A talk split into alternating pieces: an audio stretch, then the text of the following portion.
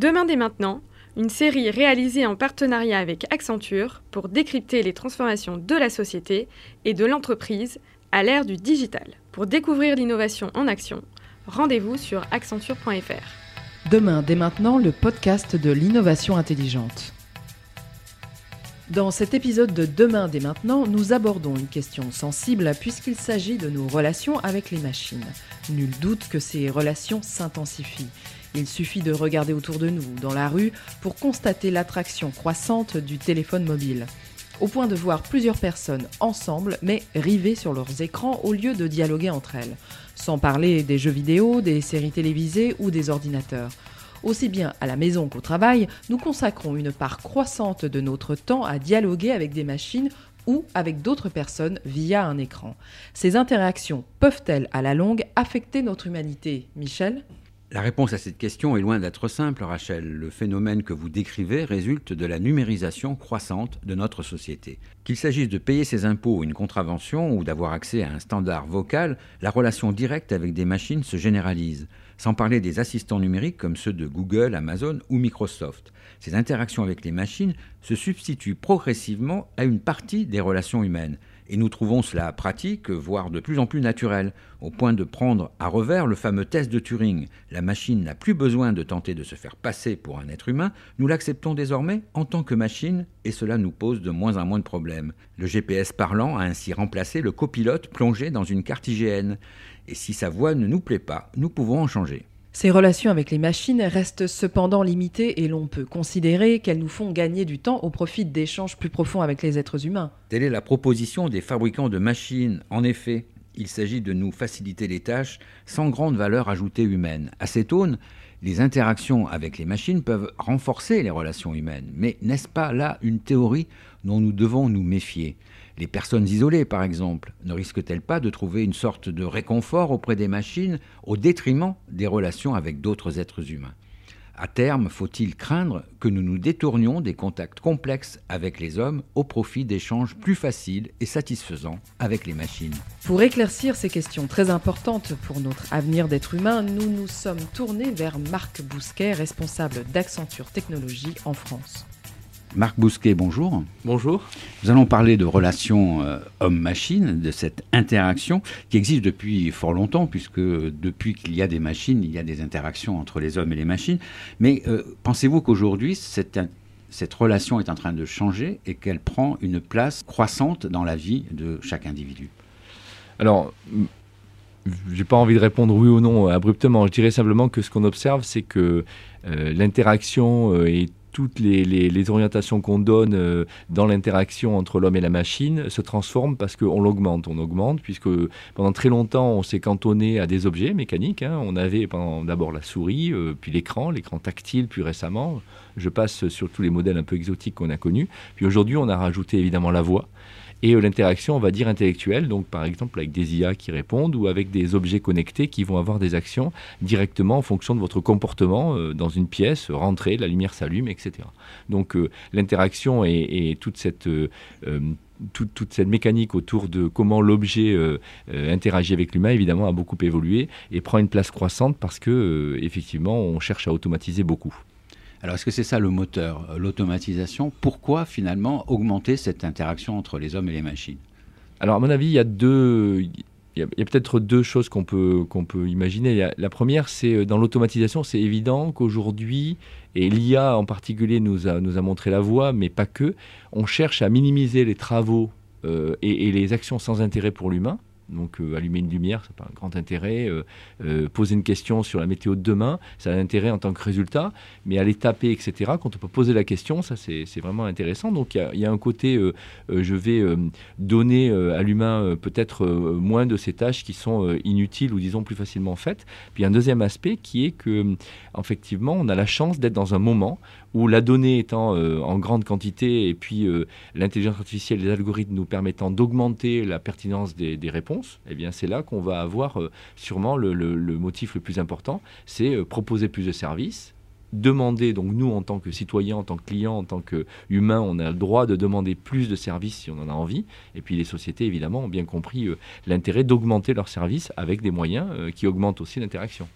Est-ce qu'on peut donner des exemples de ces nouveaux services qui sont fondés justement sur l'augmentation de l'interaction entre les hommes et les machines? Oui, alors on va, euh, opposer un tout petit peu le monde euh, public et le monde privé pour l'instant, mais, ça ne tardera pas à, se rejoindre très vite. Par exemple, si on prend les assistants euh, virtuels qu'on connaît et que vous avez peut-être chez vous, comme Google Home, Alexia ou, ou autre, autre système, eh bien vous allez ici, vous avez vraiment un système qui est dans un, domaine de native language processing, qui derrière a tout un tas d'algorithmes de recherche, qui fait appel à des moteurs de recherche aussi, qui sont évidemment des moteurs qui sont apprenants puisqu'il va essayer de continuer à apprendre avec vos choix. Euh, et puis de l'autre côté, on a euh, le monde industriel.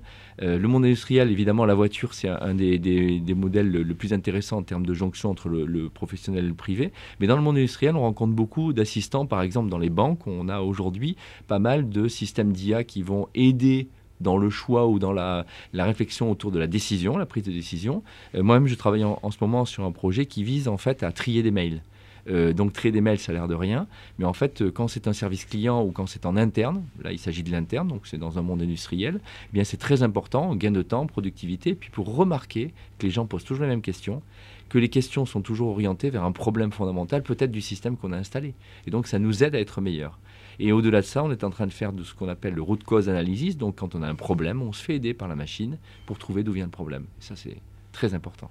Alors on se fait toujours aider par les machines. La différence peut-être aujourd'hui, c'est qu'on ne s'adresse plus à elles de la même façon. Ah oui, ça c'est vrai, on s'adresse plus euh, à elle de la même façon. On lui parle, euh, on prend soin d'elle, parfois c'est assez amusant, je vois des gens avec des, réactions, mais bon, ça, ressemble plus à une, modification profonde de, euh, du comportement, enfin de l'humain et de ce qu'on appelle l'incarnation. C'est-à-dire que quand les machines se mettent à parler, euh, elles peuvent dire des bêtises, elles incarnent quelque chose. Peut-être un enfant, peut-être quelqu'un de stupide, mais elles incarnent quelque chose. Cette incarnation a été euh, drastiquement augmentée par la, par, on va dire, la minutarisation. Donc, on a vraiment euh, des objets qui sont petits. Et puis, sur la qualité, donc, que sont la latence, donc la vitesse de réaction plus il est rapide et plus ça semble fluide, et plus on incarne un humain.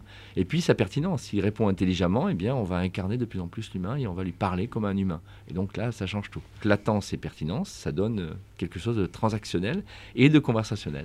Ce qui est intéressant, c'est que cette euh, rapidité de réaction peut conduire à simplement euh, que la machine exprime son incompréhension de la question, mais elle le fait rapidement. Exactement, oui, vous l'avez peut-être observé vous-même, c'est fascinant. Et là, pour moi, c'est euh, sûrement euh, le symbole, euh, enfin, peut-être pas le symbole, mais en tout cas, c'est intéressant de voir, c'est un pic de l'incarnation quand une machine dit je ne comprends pas ce que tu dis, on a vu avec Sophia par exemple, j'ai eu la chance de rencontrer Sophia, ce robot dont la nationalité est devenue arabe il y a quelques années et qui est aujourd'hui un, modèle intéressant. j'ai vu cette interaction au Web Summit au Portugal l'année dernière. Sophia, parfois, elle répond des choses comme euh, tu, me, tu me demandes ça parce que je suis un robot? Quand cette phrase, donc un formatage, euh, une forme de locution euh, finalement intéressante, mais qui touche philosophiquement à l'humain, est dit avec une voix assez douce, posée, rapide et dans un temps limité, rapide aussi, ça devient vraiment une incarnation très forte, c'est encore plus fort. Et là, l'interaction, elle est, elle est incroyable. Donc en fait, quand l'IA devient le premier contact avec un client ou un citoyen, dans le cas d'un chatbot, par exemple, donc d'un assistant conversationnel, vous allez euh, chez une de ces marques où vous avez des, des, box euh, qu'on connaît bien, euh, vous tapez j'ai un problème avec ma box, il va vous répondre. Mais si vous allez dans une marque de luxe et si vous allez chez un opérateur, évidemment, vous attendez peut-être autre chose. Et c'est ça l'incarnation, on va dire, plus terre à terre dont je parle aussi, qui est fondamentale. C'est comment, en fait, une machine, et là, pour le coup, aidée par l'IA, va répondre et va interagir avec l'humain. Et ça va donner probablement et transporter euh, des motifs sous-jacents euh, euh, de la marque, un engagement, une volonté et peut-être l'ADN de la marque qui veut être comme ceci comme ça, comme cela. Et donc c'est très important de ce point de vue-là. Une machine incarnée, cela peut entraîner quel type de développement de marché, d'opportunités pour vos clients en particulier? De manière générale, donc dans le monde industriel, c'est assez clair, on a là affaire à des machines euh, qui vont augmenter l'humain. Euh, et, cet aspect-là est assez connu et aujourd'hui on en a la preuve et ça fonctionne bien.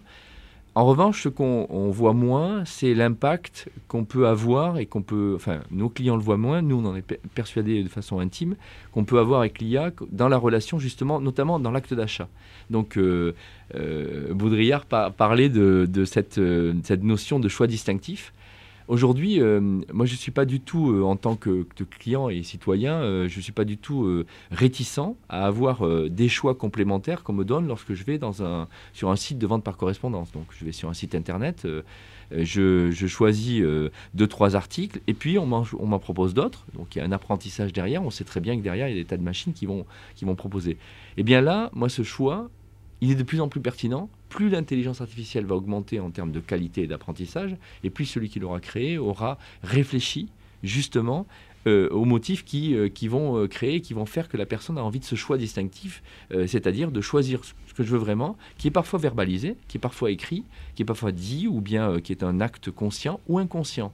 C'est-à-dire qu'il y a des tas de gens qui ont encore ce, vieux truc que, euh, Claude euh, que vous avez rencontré, a dû vous citer, c'est euh, le ressentiment. On achète et après, on n'est pas si satisfait de l'objet. Dans le fond, les marques avec qui on travaille, elles n'ont qu'une envie, c'est l'engagement, et c'est très intéressant, de, ce client sur le court et le long terme parce que cette marque lui fournit ce service, lui donne ces objets qui font, qui sont choix distinctifs et qui a vraiment aidé dans ce choix qui parfois est inconscient.